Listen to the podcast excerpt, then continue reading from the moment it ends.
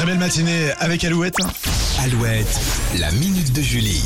Alors hier, c'était la journée mondiale du bricolage et le magazine Néon nous apprend que les femmes bricolent de plus en plus. Allez, encore ça sur notre to-do list. Si avant les tournevis et les niveaux étaient plutôt les outils des hommes, les femmes les manient de plus en plus. Cette année, 17% d'entre elles ont déclaré effectuer de petites réparations à la maison et on ne parle pas de changer une ampoule. Hein.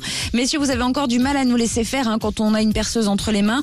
Mais de la même manière, quand on, on vous laisse rarement en fait derrière les fourneaux quand vous n'avez pas l'habitude. Donc on ne va pas se mentir, la répartition des tâches domestiques est encore très genrée, pas très équitable, même pas du tout. Et le gouvernement espagnol veut y mettre fin cet été ou au plus tard à la rentrée. Ils vont lancer une application qui permettra aux couples, aux familles, mais aussi aux colocataires de mesurer le temps que chacun passe sur les tâches quotidiennes. Ah ouais. Cela permettrait à terme de mieux répartir les tâches et peut-être de prendre conscience de la charge mentale qui pèse principalement sur les femmes. Et ça, c'est le gouvernement espagnol qui Oui, lance ça. qui mettra ça à disposition euh, des Espagnols gratuitement. D'accord. Ah ouais, à voir si ça peut marcher aussi en France. Ça peut être une bonne idée. Ça Un bon vieux tableau sur le frigo, c'est Ah. bon. Voilà, retour aux sources. Toi très tu bien. fais ça, toi tu fais ça. Voilà, chacun, chacun son tour. Et Voilà. Saton. Eh, très bien. Ok, bah merci Julie. La minute de Julie t'as retrouvé évidemment comme chaque jour sur alouette.fr.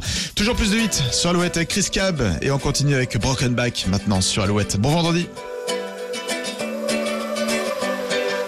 Walking in my castle, Mr. Smile.